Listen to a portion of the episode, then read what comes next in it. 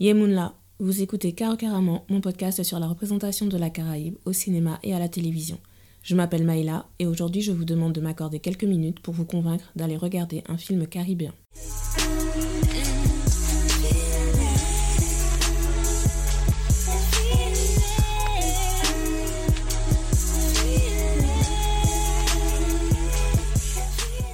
Le réalisateur martiniquais Alain Bidard est de retour avec Opal.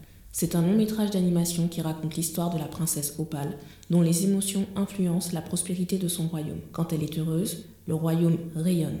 Quand elle est malheureuse, le chaos s'installe. Le film commence alors que le royaume commence à sombrer. Il faut donc découvrir le mal qui ronge la petite princesse. Il y a exactement trois ans, jour pour jour, le 19 janvier 2019, je lançais Karukeramant avec mon épisode sur Battle Dream Chronicle, le premier film d'Alain Bidard. C'était important pour moi de célébrer le troisième anniversaire du podcast avec un épisode inédit consacré au premier cinéaste à avoir soutenu Karukeramon. Vous allez entendre un extrait d'un IG Live que j'ai enregistré le 9 janvier 2022. Vous pouvez aller aussi sur mon compte Instagram pour voir ou revoir ma première discussion avec Alain Bidard au sujet de son film Opal. Le film vient de commencer le circuit des festivals et gagne déjà des récompenses. Dès que vous aurez l'occasion, allez le voir et je vais vous expliquer tout de suite pourquoi vous ne le regretterez pas.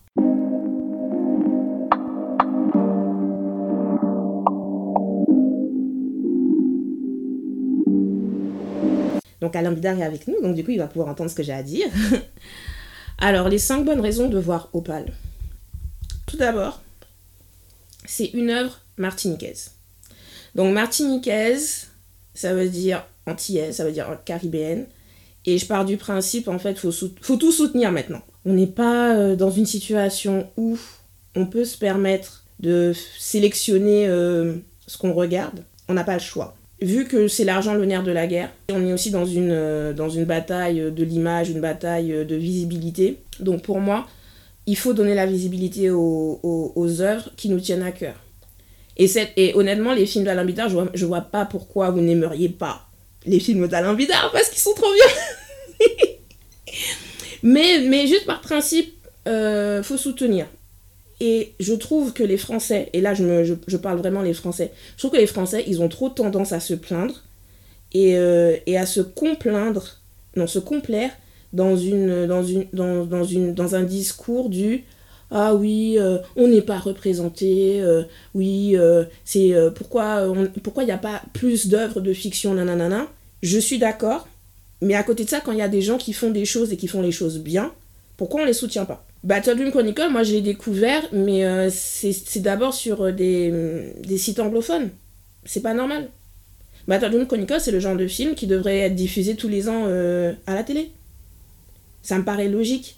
Mais bon, ce qui me paraît logique n'est pas forcément la logique des autres, donc je sais ça déjà. Donc, première raison pour laquelle il faut soutenir, c'est une œuvre martiniquaise. Juste par principe, on soutient. Après, si on veut faire une critique constructive derrière, on peut. Mais avant d'aller critiquer, on va d'abord aller voir, et quand on voit le film, on soutient le film automatiquement. Parce que c'est pas un film en accès gratuit. Les 3,99€ que ça peut coûter, si on loue le film, c'est rien en fait. À l'échelle de tout ce qu'on dépense dans nos loisirs, c'est rien. Deuxième raison, c'est un film d'animation. Honnêtement, moi je suis pas, je suis pas la personne euh, fan de tout ce qui est film d'animation moi je suis vraiment euh, dans je suis vraiment très terre à terre et j'aime les trucs euh, ancrés dans le réel avec des vraies personnes enfin des avec des, vrais gens quoi. Et je pense que c'est aussi parce que y avait je me sentais pas représentée. Donc ça ne m'attirait pas plus que ça parce que je voyais pas en quoi euh, il y a Nocturne qui est choqué. Mais c'est vrai en fait c'est que mais, mais moi je suis je suis ouverte d'esprit mais après je suis très particulière sur ce que j'aime. Et j'aime pas beaucoup de choses en plus donc c'est pour te dire mais mais oui, l'animation, à la base, c'est pas ce qui me plaît le plus. De toute façon, moi, j'aime que les comédies romantiques, que, que, ce soit en littérature, que ce soit euh, dans les, dans, dans les films et tout, donc c'est que ça. Mais, euh, mais en fait, je pense que c'est parce que, comme les films d'animation, c'est censé ouvrir tous les champs des possibles, tu peux, tu peux créer littéralement un univers. Et tout ce que j'ai pu voir en grandissant, ben pour moi, c'était que des choses toujours traditionnelles, même dans les mangas. Hein, euh, je me vois pas représenter. Donc, euh, leur, euh, leur, l'univers qu'ils proposent, pour moi, ça restait toujours autre. C'est pas une chose à laquelle je m'identifiais. Donc là, le fait de voir les films d'animation d'Alain Bidard, c'est, euh, vraiment ouvrir l'imaginaire. et euh, d'ouvrir les types de représentations aussi. Un truc tout simple dans Opal par exemple, et ça c'est pas un spoiler parce que on, le voit sur, sur la fiche du film, le cheval qui a trois pattes.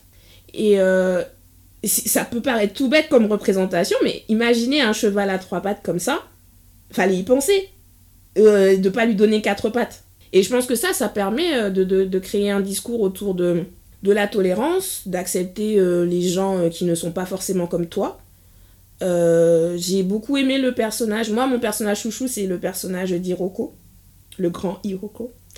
Et euh, je trouve, au début, quand je, quand je l'ai vu apparaître à l'écran la première fois, il m'a fait penser à Groot. Je crois que c'est comme ça il s'appelle. Du, je crois que c'est dans le MCU. Hum, non, si. Je sais pas. C'est pas mon truc non plus, les films de super-héros, à part Black Panther c'est pas mon truc. Mais, euh, mais en fait, cette impression de déjà vu, elle a duré vraiment genre deux secondes.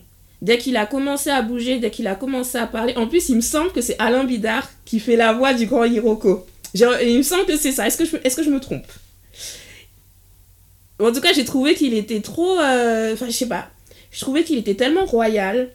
Il, euh, il était tellement apaisant oui, c'est Groot. Ok, donc c'est bien ça. Vous voyez, j'ai un peu de culture. J'ai un peu de culture. C'est pas, je n'aime pas, mais c'est pas parce que je n'aime pas que je ne connais pas. Différence. Ouais, donc imaginez. Oui, c'est bien. Donc c'est bien lui confirme que c'est lui. donc euh, j'ai. Mais, euh, mais vraiment, vous avez une voix euh, très apaisante. Et le grand Hiroko, j'ai trouvé. Enfin, fallait y penser quoi. Fallait y penser. Donner vie à un arbre dans l'autre discussion que j'avais, eue avec Alain Bidard, il nous parle du fait d'utiliser le créole comme une langue magique. Bon, après, moi, je l'ai pas vu avec les sous-titres, et quand j'ai, regardé, euh, j'ai regardé la version sous-titrée, c'était sous-titré en français, donc je sais pas, j'ai pas vu le début, j'ai pas pensé à demander euh, si effectivement le, les sorts en créole étaient, étaient sous-titrés. Mais en tout cas, je pense, je pense pas. Mais en même temps, j'ai envie de dire, c'est pas grave, parce que euh, qui va sous-titrer les sorts qui sont jetés dans Harry Potter? Personne. Euh, c'est pas leur problème, enfin, c'est pas le problème du public de savoir exactement ce qui est dit, mais nous qui parlons créole, quand on entend, on se dit Ah Ça fait tellement plaisir Et c'est valoriser la langue d'une belle façon. Et euh, c'est montrer aussi. Donc, certes, il y a le pouvoir magique, mais ça permet d'ancrer la, langue dans son pouvoir d'action. Parce que c'est pour jeter un sort, donc c'est un pouvoir d'action, de, changer les choses, de changer une situation. Ok, Nocturne nous dit que c'est pas sous-titré. Donc je pense que ça a dû être un choix de, de ne pas sous-titrer. Et c'est très bien. Je... D'habitude, moi je suis à fond sous-titré, mais en fait là, non, faut pas sous-titrer, effectivement. Et euh, donc ouais, donc franchement, deuxième raison pour le voir, c'est un film d'animation avec un design qui est simple, mais en même temps qui a un impact visuel et qui ouvre les imaginaires. Ensuite, la troisième raison, c'est que c'est une représentation de l'afro euh, caribéanité. Alors, l'adjectif afro-caribéen, je l'entends beaucoup là. Enfin, déjà, je l'entendais, on va dire, il y a deux ans, mais pas plus que ça. Par contre, euh, alors, Alain Bidard nous dit les sorts ne sont pas sous-titrés pour qu'on puisse vivre le film différemment du reste du monde.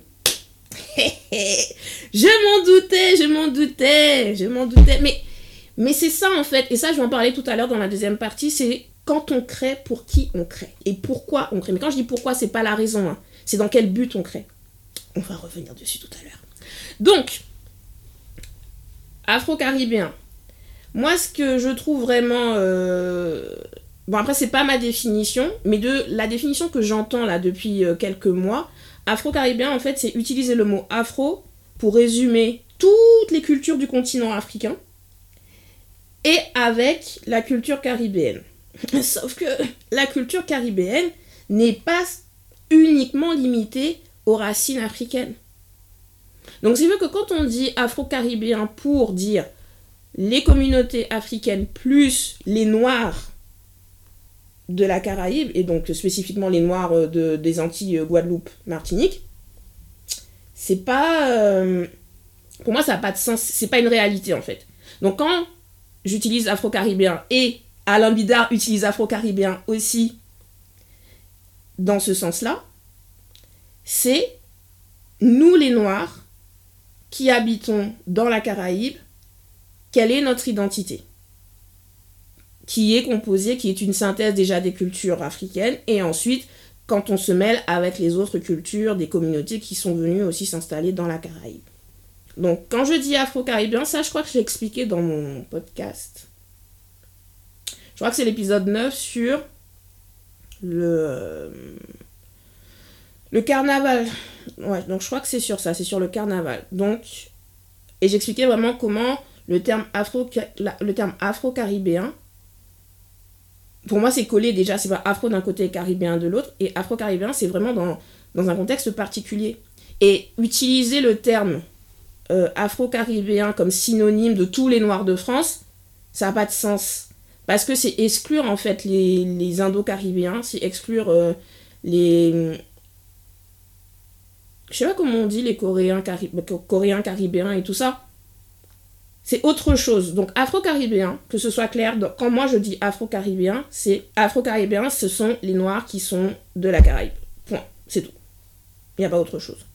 Et donc, dans Opal, ce qu'on voit, c'est cette interprétation de cette identité afro-caribéenne et comment elle s'intègre au quotidien naturellement. Il n'y a pas besoin d'expliquer ce qui se passe autour, on le voit. Et c'est comme ça. Et cette identité afro, en fait, on la voit aussi dans Battle Dream Chronicle. Bon, un peu moins je trouve parce que euh, vu que c'était, euh, le contexte de, de, Battle et puis la lutte contre l'esclavage et tout ça, donc c'était très spécifique à notre histoire de, de la Caraïbe, tandis que Opal est beaucoup plus universel quand même. Donc identité afro-caribéenne, mais les autres communautés, les autres cultures peuvent s'identifier. C'est ça qui est beau avec ce film, c'est qu'on n'a pas besoin d'être euh, noir, on n'a pas besoin d'être euh, afro-caribéen pour le trouver bien.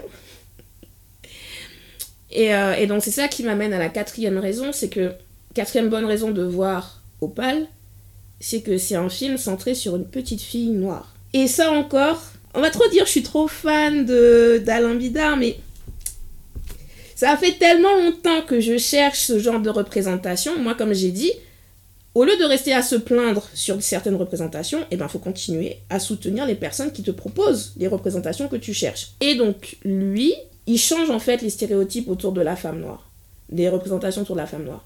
Parce que ce sont des femmes fortes, hein. attention, hein, ce sont toujours des femmes fortes, mais ce sont pas des femmes potomitans. Potomitans dans le sens où elles sont pas là à se sacrifier inutilement pour tout le monde et sans autre. On leur a rien demandé en plus, mais ça y est, elles sont prêtes à se sacrifier, c'est pas ça. Ce sont des femmes qui tirent leur force de leur vulnérabilité, de leur fragilité. C'est-à-dire, on les voit être fragiles, on les voit être vulnérables, mais c'est pas ça non plus qui empêche de se défendre. Il y a ce côté aussi de. J'essaie de formuler pour pas non plus euh, choquer et tout, parce que dans ma tête tout est très clair, mais j'essaie euh, de traduire de façon à ce que ce soit compréhensible pour tout le monde et qu'on se dise pas que je suis trop radicale. Bon, ceci dit, vous pouvez penser que je suis trop radicale, ça me dérange pas, mais. Euh, en fait, les femmes noires, dans la représentation en général, ce sont des femmes seules. Alors, d'autant plus quand elles sont potomitans, euh, ça veut dire qu'il n'y a personne pour les soutenir, il n'y a personne pour les aider. Dans Battle Chronicle, dans Opal, le personnage principal euh, est seul, mais le combat qu'elle doit mener, c'est un combat qu'elle doit mener seule en réalité. Et c'est un combat pour elle-même. C'est pas un combat pour les autres. Donc c'est pas c'est pas juste rester dans son coin et ne pas s'occuper des autres. C'est surtout que Alain Bidard il crée des, histoires et où il met ses personnages dans des situations où elles ont besoin d'être avec elles-mêmes. Et ça, c'est dans la vie de tous les jours. Il y a des situations où il y a personne qui peut mener le combat à ta place. C'est vraiment toi avec toi-même et c'est à, toi d'affronter tes peurs, à toi d'affronter tes doutes et ça, il le montre très bien. Et quand tu affrontes tes doutes, ça veut pas dire que, tu sais forcément que tu es dans le vrai. Parce qu'on le voit très bien à la fin du film, euh, Opal, euh, elle sait pas comment se battre. Elle cherche comment se battre. Et elle prend une direction, c'est pas la bonne. Et après, il faut avoir le courage de se dire, enfin l'honnêteté aussi, là, enfin plutôt la franchise de se dire, non, attends, c'est pas, pas, pas bon, c'est pas bon, il faut que je change. Si moi je veux me sauver, il faut que je change de perspective. Et ça, cette nuance dans la représentation, encore une fois, je sais pas où je la vois. À part dans les films d'Alain Vidard. Donc, euh, quatrième raison, ouais, c'est ça. C'est que c'est une histoire centrée sur une petite fille noire. Ça mérite d'être regardé parce que c'est pas souvent qu'on voit des, des histoires où les petites filles noires sont mises au centre. Et en plus, c'est représenté avec nuance. Donc, faut regarder. Et la dernière raison, et donc c'était ça le but du débrief autour d'Opal, c'est que c'est un conte. C'est-à-dire que Alain Bidard, il a réussi à créer de l'universalité avec sa spécificité afro-caribéenne, caribéenne, martiniquaise. Bon, après on peut jouer sur l'adjectif. Et euh, en fait, le conte, il a deux niveaux de lecture. Il y a le niveau de lecture premier degré, c'est celui que bah, la personne qui voit, euh, la personne verra en fait un schéma narratif habituel.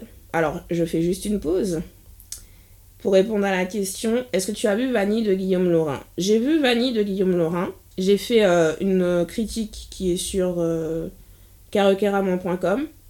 Et pour faire simple, parce que c'est pas le sujet, pour moi, c'est pas le genre de représentation que je recherche. Voilà. Donc, je reviens à Opal. C'est un conte, un schéma narratif habituel. Ça veut dire on a le personnage principal euh, qui est vulnérable. Ensuite, le personnage rencontre, et, rencontre une situation, enfin rencontre un problème. Ensuite, il y a plusieurs péripéties, des mésaventures et tout ça. Euh, il y a le dénouement, en général après un combat final, tu vois. Et euh, tout est bien qui finit bien. C'est pas tragique, euh, tout est bien qui finit bien. donc c'est un conte normal en réalité. Le deuxième degré de lecture, c'est le fait de dire. Enfin, c'est. Et c'est en c'est ça en fait, c'est la subtilité dans le storytelling qu'Alain a choisi pour ce film-là. Ça veut dire qu'il nous montre absolument tout. Il nous montre tout.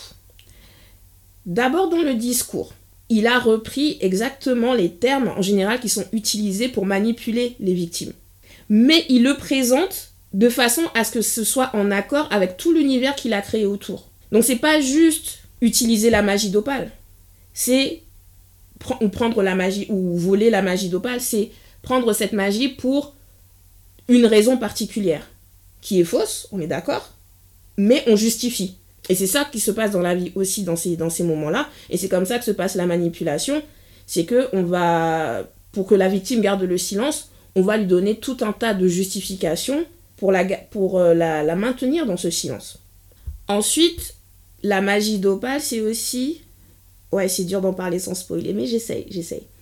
Ensuite, ce qui est dans le discours aussi, ce que Alain Bidard a choisi de faire, c'est euh, de faire en sorte qu'Opal puisse s'exprimer. Ça veut dire qu'il y a plusieurs moments où Opal va dire il y a telle chose qui ne va pas. Il y a telle chose qui ne va pas, euh, je ressens telle chose. Euh. donc après, on va lui dire non, mais t'as tort. Mais non, tu te trompes. Et c'est aussi ce qui se passe dans la vie. Hein. Mais Opal s'exprime. Et ça, c'est très important. C'est que c'est pas. Certes, elle est la victime dans l'histoire. Hein, mais elle reste toujours la, la maîtresse. Enfin, la, ouais, elle a, toujours son, la possibilité en fait de s'exprimer. Euh, pour les questions, est-ce que vous pouvez les mettre dans le truc question là? Comme ça, parce que sinon je vois, mais après je vais oublier. Je risque d'oublier. Donc mettez dans le, dans le truc de questions parce que normalement ça reste. Ça reste, euh, au lieu de mettre dans les commentaires, de mettre dans le truc de questions. Je crois que c'est un point d'interrogation. Il y a une bulle point d'interrogation en bas et donc euh, après moi je peux regarder. Euh, Ouais, donc du coup, c'est ça, c'est surtout ça, c'est dans le discours, c'est que Opal s'exprime, elle dit ce qu'elle ressent. Et ne serait-ce que d'un point de vue général, on est. Enfin, les enfants n'ont pas souvent la parole. On est dans une société qui est violente envers les enfants et qui ne leur permettent pas de s'exprimer. Et après, on s'étonne quand ils sont adultes, on se retrouve avec des adultes qui sont incapables d'exprimer leurs émotions. Mais tout simplement, ils n'ont pas eu l'habitude de le faire. Alors, d'autant plus quand on est dans. Euh, dans nos sociétés euh, de dominés, voilà, on va dire comme ça, dans nos sociétés de dominés, euh, on reproduit en fait ce schéma-là, d'empêcher un enfant de s'exprimer et tout ça. Donc. Ça fait réfléchir aussi sur la position en tant que parent et tout. Et ensuite, c'est ce que je voulais pour. parce qu'il faut que j'avance bientôt. Les 40 minutes sont bientôt écoulées, mais bon, dès que je commence à parler, je m'arrête pas.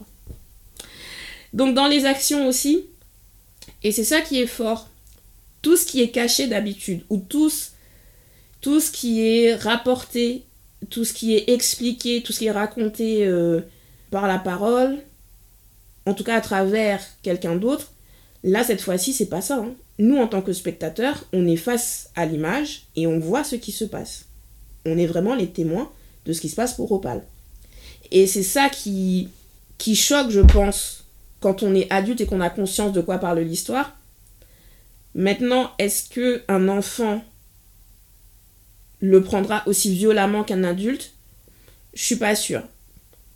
Je suis pas sûre. Par contre, l'enfant va comprendre, oui, l'enfant va comprendre qu'il se passe quelque chose de pas bien pour Opal et que et l'enfant comprendra aussi que Opal fait tout pour s'en sortir. Mais est-ce que l'enfant va comprendre vraiment exactement ce qui se passe? À part un enfant qui est dans la situation, et à ce moment-là, c'est important pour lui de voir ce genre de film pour se dire, bah moi aussi je peux m'en sortir. Je suis pas sûre que les enfants euh, que les enfants voient ce qui se passe. Après, chaque enfant est différent, chaque personnalité, chaque enfant a sa personnalité, donc euh, euh, c'est sûr que et puis de toute façon d'une façon générale, c'est nécessaire de pas laisser les enfants face, seuls face aux images. C'est important de faire leur éducation à l'image. Pour n'importe quel film, hein, euh, avant le film, lui, en parler un petit peu, faire ensuite un petit débrief avec lui à la fin, avec lui ou avec elle, à la fin pour savoir ce qu'il a ou ce qu'elle a pensé du film. Pour moi, en fait, c'est l'attitude de, base à avoir. Pas juste pour Opal. Maintenant, je pense, après, c'est mon avis, je sais pas euh, ce que dirait Alain Bida. Mais je pense honnêtement qu'un enfant de 3 ans peut regarder le film et il va le comprendre avec son niveau de compréhension à lui. Un enfant de 10 ans pourra le regarder aussi et il va le comprendre. Comme j'ai dit, ils comprendront que l'adulte là se comporte mal. Maintenant, quelle action exactement à l'adulte? Ils n'ont pas besoin de connaître les trucs spécifiques. Parce que c'est ça, en fait, je pense, qui, peut inquiéter euh, des parents ou euh, des éducateurs qui voudraient montrer le film euh, aux enfants. C'est que les enfants comprennent le pourquoi.